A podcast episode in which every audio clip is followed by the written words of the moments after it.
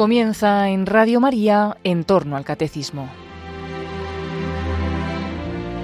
Como resumen y complemento de lo que el padre Luis Fernando de Prada ha estado explicando sobre el sacramento del bautismo en su programa del Catecismo de la Iglesia Católica, les estamos ofreciendo en varios sábados la reposición de unos programas en los que el padre Mario Ortega y el padre Roberto Visier expusieron cómo trata ese mismo tema el compendio del Catecismo.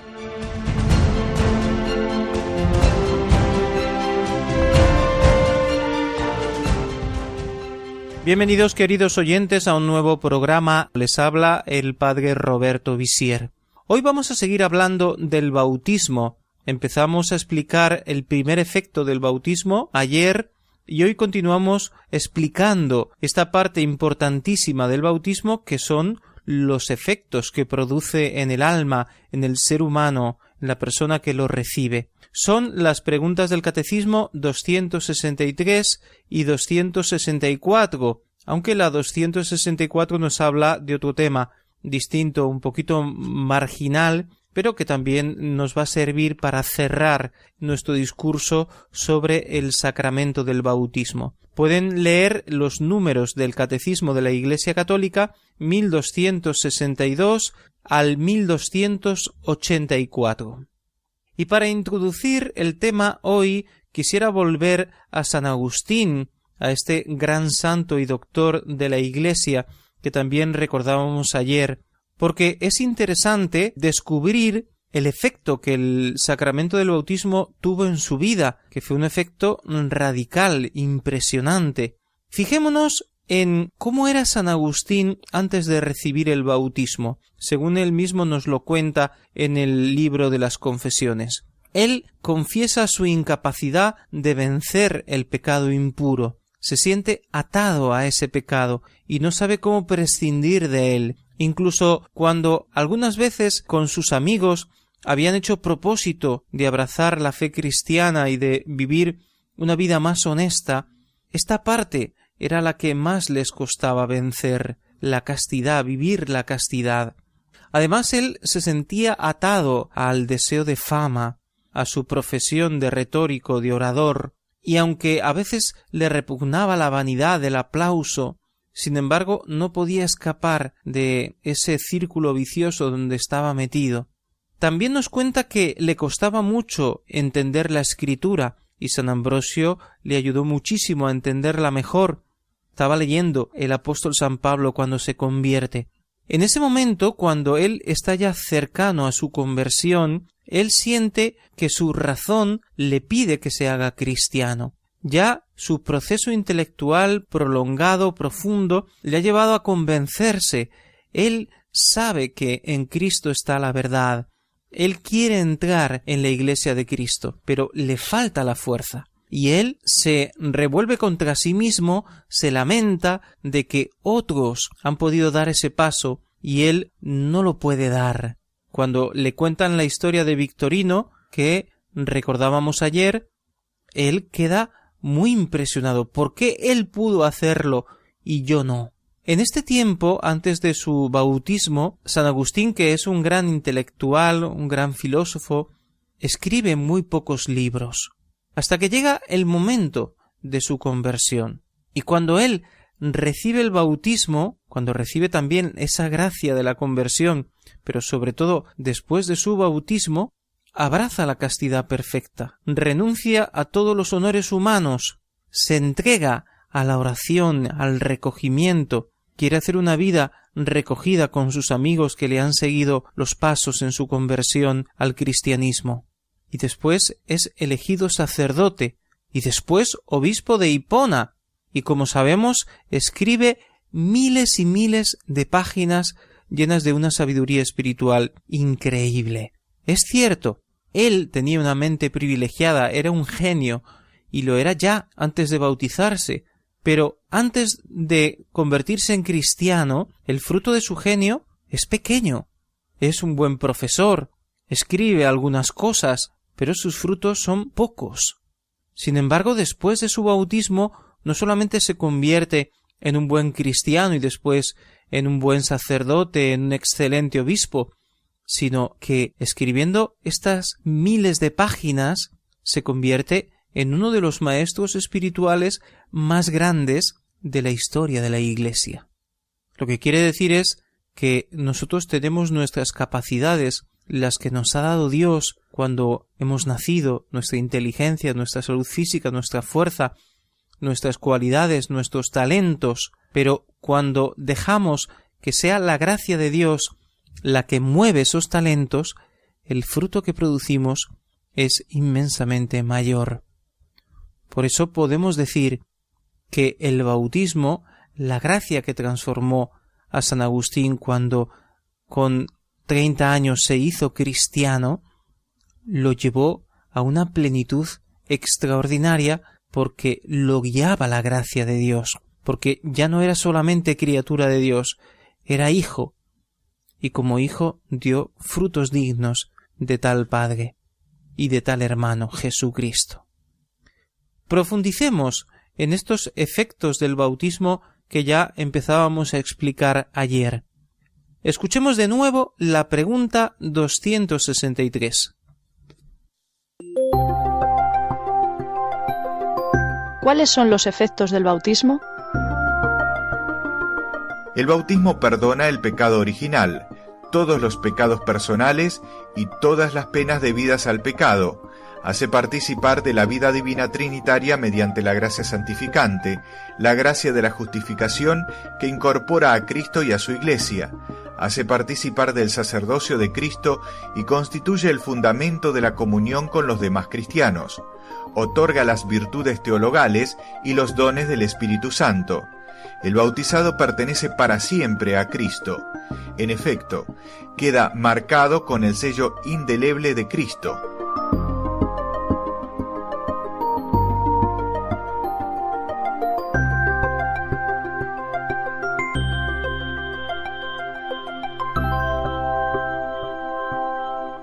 El mismo rito del bautismo, la parte esencial de la administración del bautismo, ese baño con agua de todo el cuerpo o del agua que derramamos sobre la cabeza del niño que se bautiza o del adulto que se bautiza, están expresando de un modo muy claro, muy gráfico, cuál es el efecto principal que ya empezábamos a explicar ayer.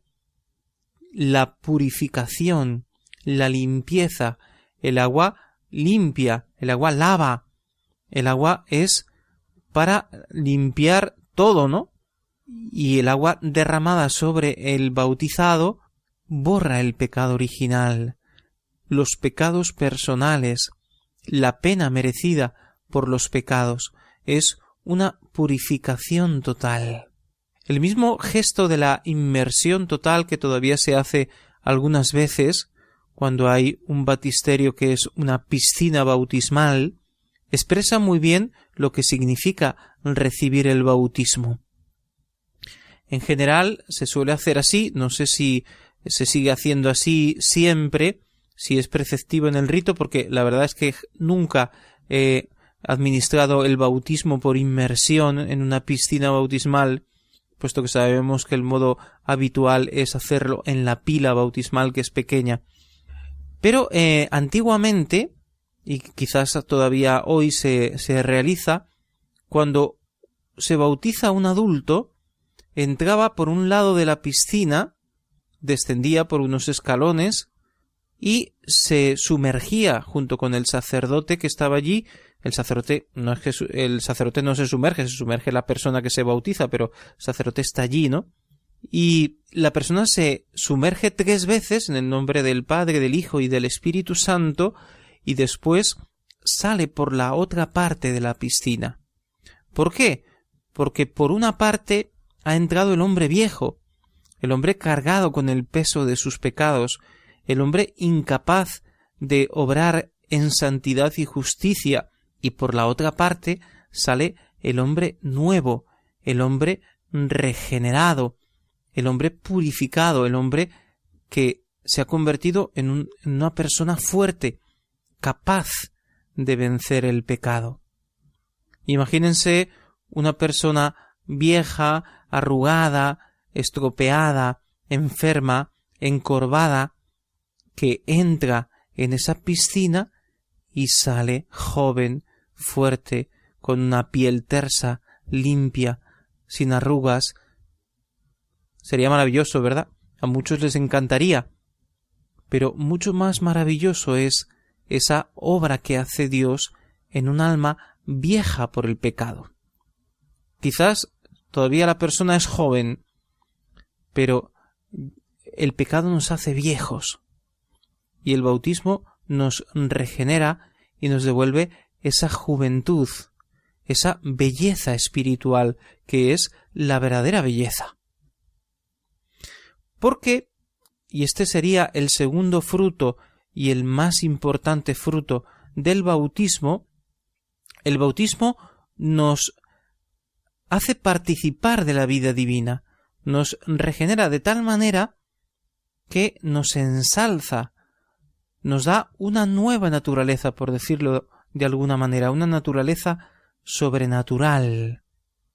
Porque el ser humano fue creado a imagen y semejanza de Dios, pero no somos por creación hijos de Dios, somos criaturas de Dios. Por lo que podemos decir con verdad que los que no están bautizados no son hijos de Dios. Bien, de acuerdo, podemos pensar que Dios los mira como hijos, porque Dios ha redimido a todos y quiere a todos en su iglesia y quiere que todos sean hijos. Y podemos decir también que aquellos que sin culpa no han recibido el bautismo pero sirven a Dios, misteriosamente son regenerados y hechos hijos de Dios. Puede ser, pero en general aunque esto sea así, aunque Dios obre misteriosamente en todos los hombres de buena voluntad, el que no está bautizado, en principio, no es hijo de Dios, porque no ha sido regenerado. Tenemos que nacer, como decía Jesús a Nicodemo, del agua y del Espíritu, porque no podemos entrar en el reino de Dios si no nacemos otra vez. ¿Cómo puede un hombre siendo viejo nacer? responde eh, Nicodemo. Jesús le dice Lo que nace de la carne es carne, lo que nace del espíritu es espíritu. Quiere decir, no te estoy diciendo que nazca tu cuerpo otra vez. Nosotros no creemos en la reencarnación. Te estoy diciendo que tiene que nacer tu alma de nuevo. Durante tu vida presente, tu única vida presente terrenal, que luego se convierte en vida eterna, tienes que nacer de nuevo, tener una nueva vida. Y esta nueva vida nos hace verdaderamente distintos. Seguimos siendo seres, seguimos siendo seres humanos, personas humanas, pero somos hechos hijos de Dios por adopción. Somos configurados con Cristo Hijo, y como Él es el Hijo de Dios vivo, este es mi Hijo amado, dice la voz en el bautismo de Jesús en el Jordán, también desde nuestro bautismo, Dios puede decir Este es mi Hijo amado, y yo puedo mirarme al espejo y decir Yo soy el Hijo amado de Dios, ese que veo, ese que está en el espejo, que es feo, que es guapo, que es viejo, que es joven, que es hombre, que es mujer, esa persona que estoy viendo es un Hijo amado de Dios. Y esto es impresionante que yo pueda decir que soy verdaderamente hijo de Dios.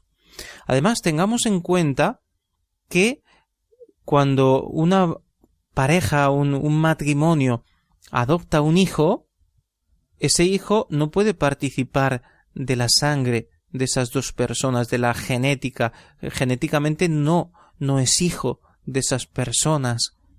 Mientras que cuando Dios nos adopta, por un milagro sobrenatural que Él hace, nosotros realmente participamos de la naturaleza de Dios por adopción, no somos hijos de Dios por naturaleza como Jesús, pero participamos realmente de la naturaleza divina.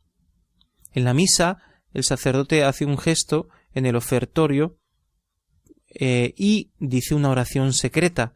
El gesto, el signo que hace es derramar unas gotas de agua en el vino que luego se convertirá en la sangre de Cristo. Y dice, el agua unida al vino sea signo de nuestra participación en la vida divina, de quien ha querido participar de nuestra condición humana. Quiere decir Jesús se ha hecho hombre y ha participado de mi naturaleza humana y yo por el bautismo participo de la naturaleza divina de Jesús. Igual que el agua se mezcla con el vino y se convierte en una sola cosa, también nosotros a través del bautismo nos unimos a Dios. No, no es que nos convirtamos en Dios y dejemos de ser humanos, no. Somos dioses por participación. Hay que entender esto bien. No estamos diciendo que somos dioses como Dios, sino que somos verdaderamente hijos de Dios, participantes de su naturaleza divina. Por eso San Pablo dice que somos nuevas criaturas. Es como una segunda creación. El plan de la primera creación fue roto por el pecado y Dios nos recrea en la redención, nos hace nuevos, nos da una nueva vida espiritual para que podamos vivir en comunión con Dios y para que podamos heredar la vida eterna. El bautismo, por tanto, nos hace hijos de Dios y también, otro efecto, nos incorpora a Cristo y a su Iglesia. Al estar configurados con Cristo, conformados a Cristo, estamos íntimamente unidos a Él. La imagen que pone San Juan en el Evangelio de la vid y los sarmientos es la más gráfica para entender esto. El sarmiento que se aparta de la vid se seca, no produce fruto. No solamente no produce fruto, puede haber un sarmiento que está unido a la vid y eh, al menos tiene vida, quizá no produce fruto, pero tiene vida. Pero cuando el sarmiento está separado de la vid, ni produce fruto, ni siquiera tiene vida, se seca y entonces se quema. Nosotros por el bautismo estamos injertados en Cristo y llamados a dar fruto, mientras que el que no está bautizado no está injertado en Cristo, está separado de Cristo. Quiere decir que desde que estamos bautizados, nuestra comunión con Cristo es inmensa. Podemos pensar con verdad que Jesús camina a nuestro lado como caminaba con los discípulos de Emaús, porque por el bautismo estamos unidos a Él y Él no se puede separar de nosotros. Somos nosotros, por desgracia, los que nos podemos separar de Él, y Él respeta esa distancia que nosotros ponemos entre Él y nosotros.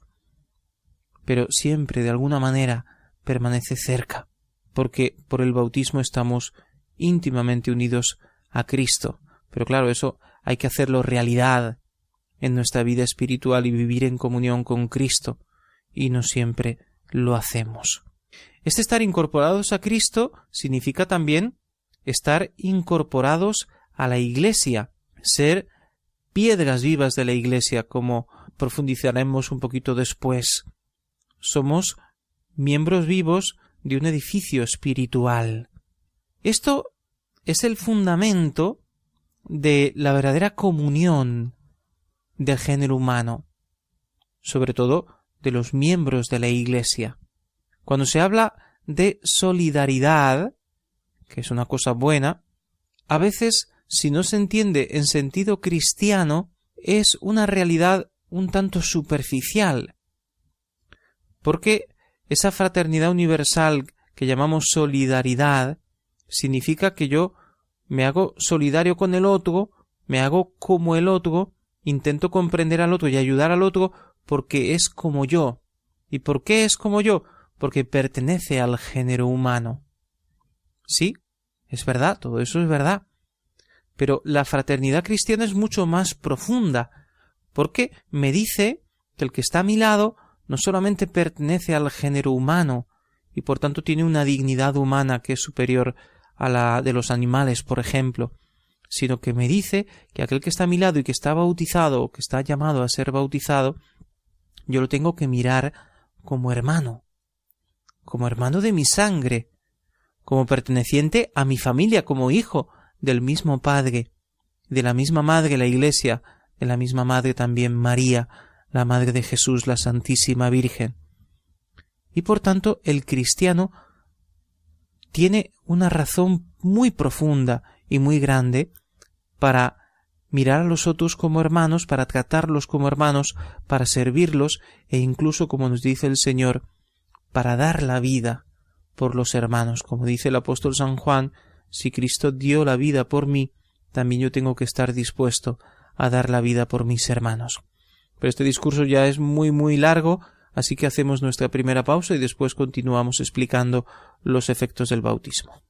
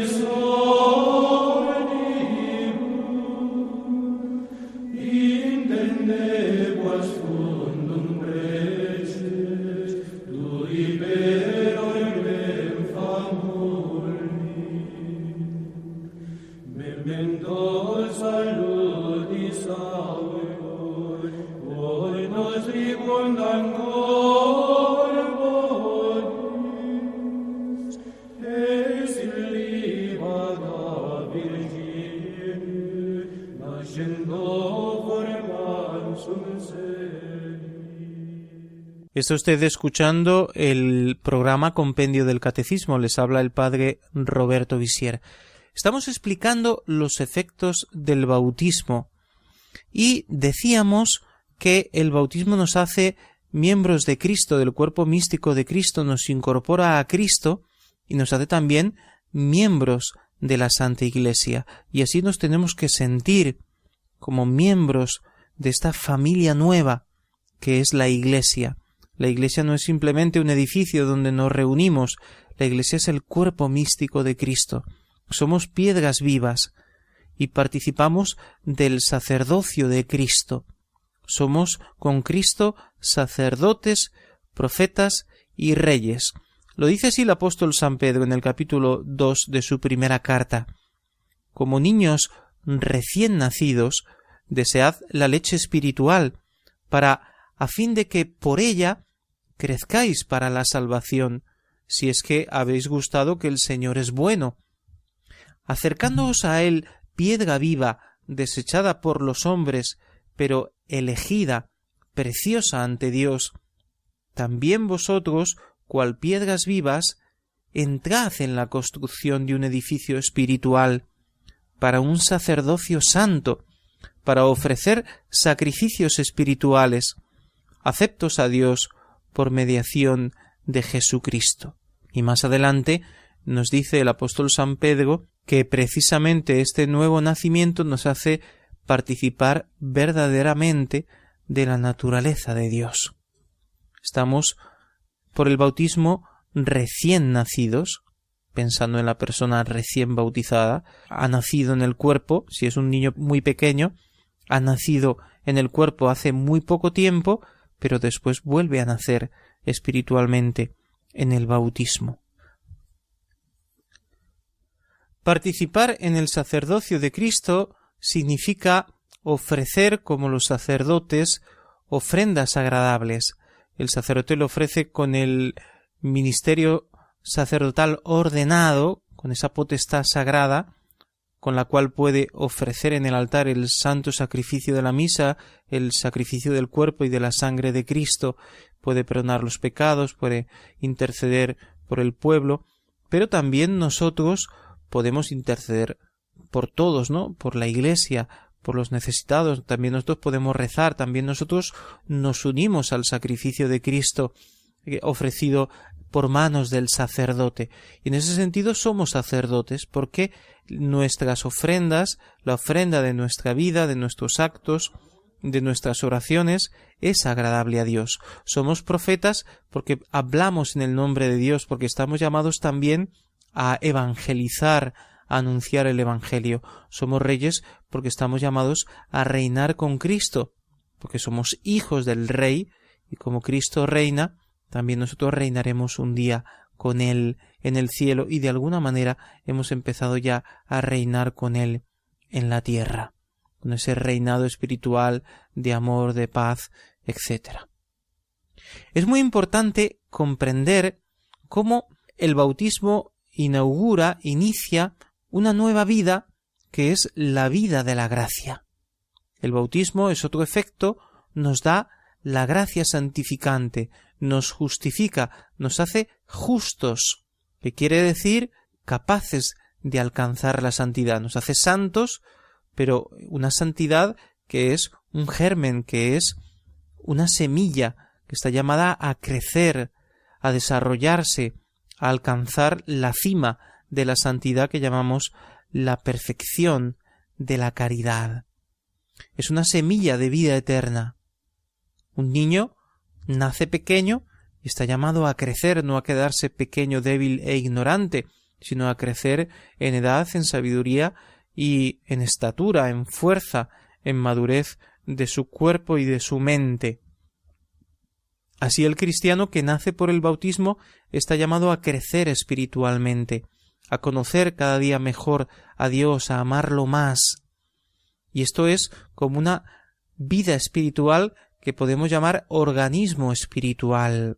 Es triste que una persona crezca en el cuerpo, que su inteligencia se desarrolle, que aprenda muchas cosas, pero que espiritualmente se quede pequeño, se quede enano, sea infantil, por decirlo de alguna manera, subdesarrollado, retardado en el sentido espiritual, que el cuerpo sea grande y fuerte y la vida espiritual sea minúscula, insignificante, débil, mortecina, dormida o casi inexistente.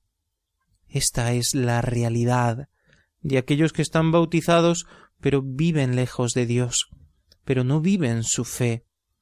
Se han olvidado de Dios, se ha oscurecido su conciencia. Mientras que Dios nos da el don de la gracia santificante para que alcancemos la santidad. Ese don se identifica con esa presencia de Dios en nosotros. Dice el apóstol San Juan, si alguno me ama, mi Padre lo amará, y vendremos a él, y haremos morada en él. Nos dice San Pablo, ¿no sabéis que sois templos de Dios porque el Espíritu Santo habita en vosotros? Pues esa presencia de Dios que se inaugura el día de nuestro bautismo es a la vez don que crece, don espiritual que nos santifica, que nos hace adultos en la fe, la gracia santificante. Hablamos también de gracias particulares, de gracias actuales, de gracias sacramentales, en esa vida de la gracia, en esa vida sobrenatural que está llamada a crecer, recibimos auxilios particulares, concretos, a través de los sacramentos, de la oración, de las buenas obras, que nos fortalecen espiritualmente, que nos ayudan a vencer la tentación, que nos hacen crecer en el amor.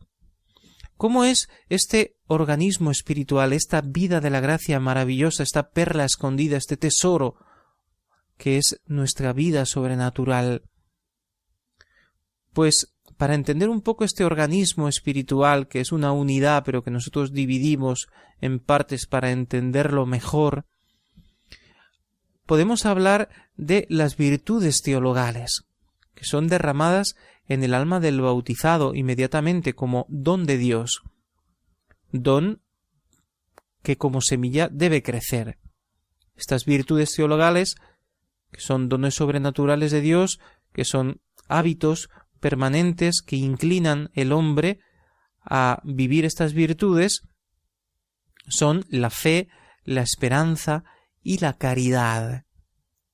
La fe que nos ayuda a creer en Dios, nos impulsa a abrazar a Dios, a aceptarlo en nuestra vida, la esperanza que nos mueve hacia la vida eterna, que da sentido a todo lo que hacemos, la caridad que nos ayuda, que nos impulsa, que nos da la capacidad para amar a Dios sobre todas las cosas y amar al prójimo con el amor de Dios, con ese amor que Dios derrama en nuestros corazones. Ya en su momento se explicarán las virtudes cuando hablemos de vivir en Cristo, de, de cómo debe vivir un cristiano.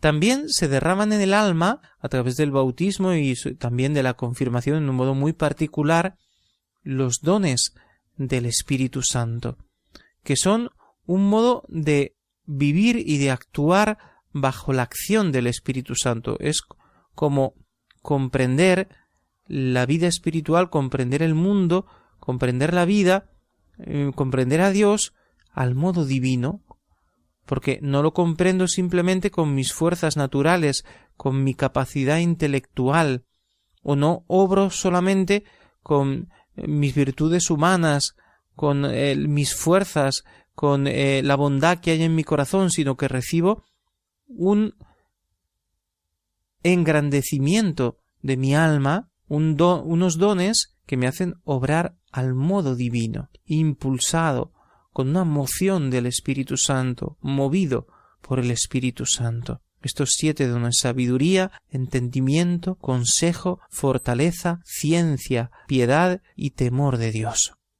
Y el último efecto del el sacramento del bautismo es el carácter sacramental, que ya hemos explicado cuando hablábamos de los sacramentos en general. El bautizado está sellado por Cristo para siempre. Le han puesto el sello. ¡Plas! Tú perteneces a Cristo, eres de Cristo. Y ese sello no se borra jamás. Eso sí que es una tinta indeleble. Esa persona ha sido recibida por Cristo, injertada en Cristo, y ya no puede estar separada de Cristo, está hecha para estar con Cristo. Pero naturalmente la persona puede libremente renegar de su fe, apostatar, alejarse de Dios, vivir sumergida en el pecado. Pero aunque esté sumergida en el pecado, es un hijo pródigo, un hijo que está lejos de la casa del Padre, que ha desobedecido al Padre, que está dilapidando los bienes que ha recibido como herencia, pero que es hijo. Y por eso el Padre lo espera porque es un hijo que tiene que volver y el Padre desea que regrese, porque siempre será su hijo. Es un sello que no se borra jamás. Aunque haya personas que pidan ser borradas del libro de bautismos, mm, bueno, el, nombre será borrado, se pondrá la nota, esta persona eh, declara que apostata de su fe, que no es eh, cristiano, que ya no quiere ser cristiano, bien, pero él sigue sellado por Dios, porque los dones de Dios, según dice San Pablo, son irrevocables. Yo te he dado el don de ser mi hijo y yo no te rechazo, eres tú que me rechazas. Pero no hablemos solamente del caso del pecador. Pensemos en aquel que de verdad quiere vivir como hijo, que lo intenta y que se lava en las aguas también, entre comillas, de la confesión, para vivir siempre con esa blanca vestidura del bautismo, limpia, resplandeciente. Él tiene que saber siempre que está marcado. Yo pertenezco a Cristo. Yo soy de Él. Que se consagra a Dios por el sacramento del orden o por los consejos evangélicos eh, abrazados con voto, se consagra nuevamente y más profundamente a Dios, pero como ya hemos dicho, alguna vez el bautizado está verdaderamente consagrado a Dios por el bautismo, porque desde el momento de su bautismo pertenece a Dios y no al diablo. Es discípulo de Cristo, es de Cristo la próxima pregunta que vamos a responder nos ayudará a profundizar en esto, en qué significa ser cristiano y cuál es el sentido del nombre que recibimos cuando somos bautizados. Ahora hacemos nuestra segunda pausa y volvemos enseguida. No nos dejen.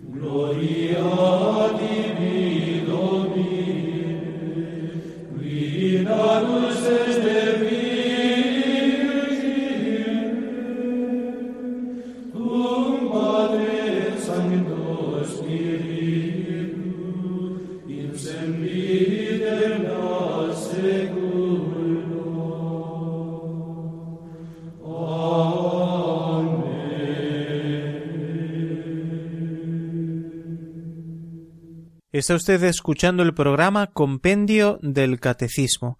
Y en este último cuarto del programa, que necesariamente tiene que ser más breve porque nos hemos alargado bastante antes, vamos a hablar del nombre de pila, es decir, del nombre que recibimos el día de nuestro bautismo, cuál es el sentido de ese nombre que recibimos de nuestros padres y que se nos da en el bautismo. Es una pregunta del compendio que no se corresponde al, al, tema del bautismo en el catecismo de la Iglesia Católica, puesto que este asunto se trata en el segundo mandamiento de la ley de Dios, no tomarás el nombre de Dios en vano. Y por tanto, en el catecismo de la Iglesia Católica está en otro lugar.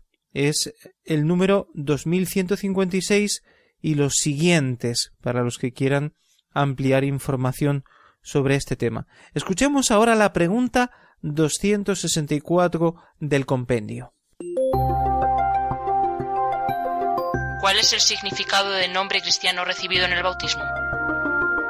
El nombre es importante porque Dios conoce a cada uno por su nombre, es decir, en su unicidad.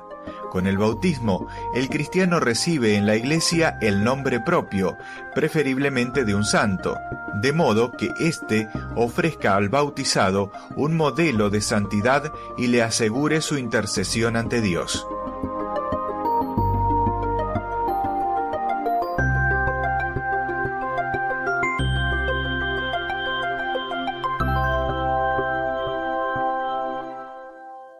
Como sabemos, el nombre es parte de la identidad de la persona. En primer lugar, nos llamamos cristianos.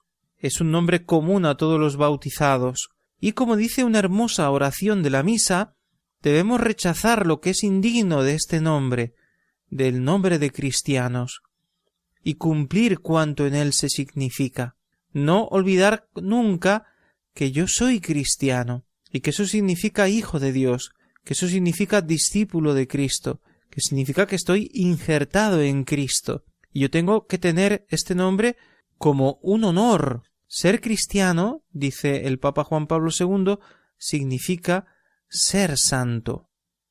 Cuando se le pregunta al catecúmeno ¿qué quieres recibir? y responde la vida eterna o responde la fe cristiana, es lo mismo que decir quiero ser santo porque ser cristiano significa alcanzar la plenitud de la caridad. Todos estamos llamados a esa santidad. Dios nos conoce por nuestro nombre, porque somos únicos, irrepetibles, y el nombre nos caracteriza. El Señor no nos ve como una masa de gente, como una multitud de personas, no necesita utilizar estos conceptos abstractos que nosotros utilizamos, la humanidad, los ciudadanos, la gente, el pueblo. No, para Dios somos cada uno con nuestro nombre, con nuestra interioridad que Él conoce mucho mejor que nosotros. Además, nosotros ponemos nombres cristianos. ¿Qué significa un nombre cristiano? Un nombre de un santo conocido. De modo que ese santo pueda ser intercesor y modelo porque nosotros creemos en la intercesión de los santos. Cuando ponemos un nombre, esperamos que ese santo interceda por nuestro Hijo. Y además sería importante que eh, la persona conociera la vida de su santo patrono, de modo que no sea un nombre lejano, sí, es un santo, pero no sé quién es, no, sino conocer la vida de ese santo para que pueda ser modelo, para que yo me lo sienta cercano, puesto que él está vivo, me contempla desde el cielo y de alguna manera misteriosa me acompaña.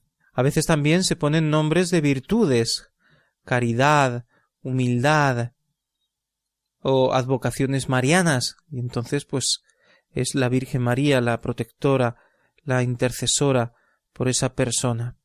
No quiere decir que si yo tengo un nombre que no es de la Virgen o que no es de un santo, ya Dios no me puede proteger o los santos no me pueden proteger o no puedo tener devoción a un santo aunque no tenga su nombre. Pero el nombre, que es una cosa que nos define tanto, que forma parte de nuestra identidad personal, es algo que también de alguna manera nos marca. Y por tanto tener el nombre de un santo que yo conozco me puede ayudar, puede ser un estímulo y además es una intercesión real de ese santo por mí. De ahí que es bueno no perder esa costumbre de poner el nombre de los santos. Y si usted tiene un nombre y no encuentra ningún santo que tenga ese nombre porque no le han puesto el nombre de un santo, ya sabe, tiene usted que ser santo, a ver si lo canonizan y ese santo eh, existe a partir de ahora porque usted se ha convertido en un santo.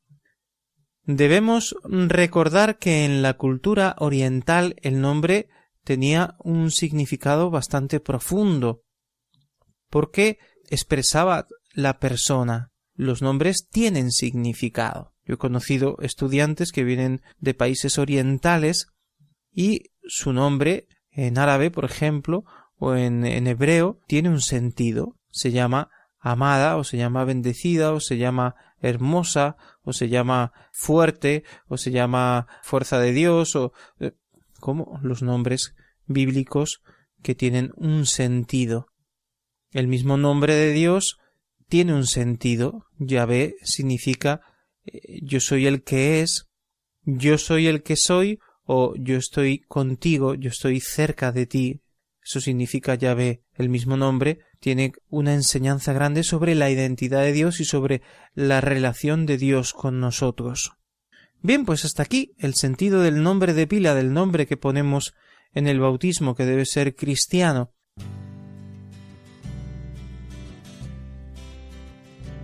Nos despedimos, como estamos terminando el tema del bautismo, con eh, la síntesis que hace el catecismo de la Iglesia Católica sobre el sacramento del bautismo.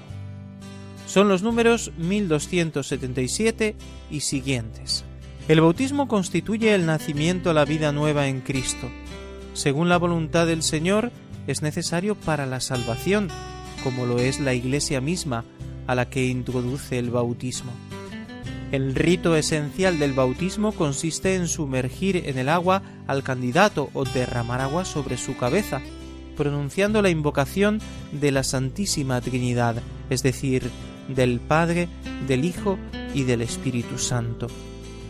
El fruto del bautismo o gracia bautismal es una realidad rica que comprende el perdón del pecado original y de todos los pecados personales, el nacimiento a la vida nueva, por la cual el hombre es hecho hijo adoptivo del Padre, miembro de Cristo, templo del Espíritu Santo.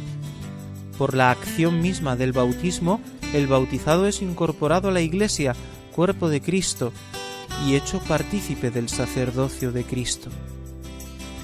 El bautismo imprime en el alma un signo espiritual indeleble, el carácter, que consagra al bautizado al culto de la religión cristiana. Por razón del carácter, el bautismo no puede ser reiterado. Los que padecen la muerte a causa de la fe, los catecúmenos y todos los hombres que bajo el impulso de la gracia, sin conocer la Iglesia, buscan sinceramente a Dios y se esfuerzan por cumplir su voluntad, pueden salvarse aunque no hayan recibido el bautismo. Desde los tiempos más antiguos, el bautismo es dado a los niños, porque es una gracia y un don de Dios que no suponen méritos humanos. Los niños son bautizados en la fe de la Iglesia. La entrada en la vida cristiana da acceso a la verdadera libertad.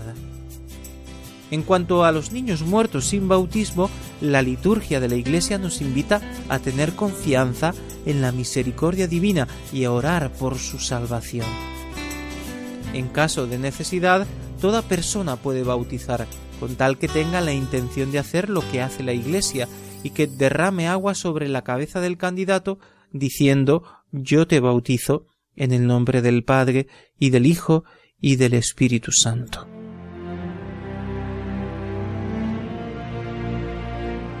Así finaliza en Radio María en torno al catecismo. Como resumen y complemento de lo que el padre Luis Fernando de Prada ha estado explicando acerca del bautismo en su programa del Catecismo de la Iglesia Católica, les estamos ofreciendo en varios sábados la reposición de unos programas en que los padres Mario Ortega y Roberto Visier expusieron cómo trata ese mismo tema el compendio del Catecismo.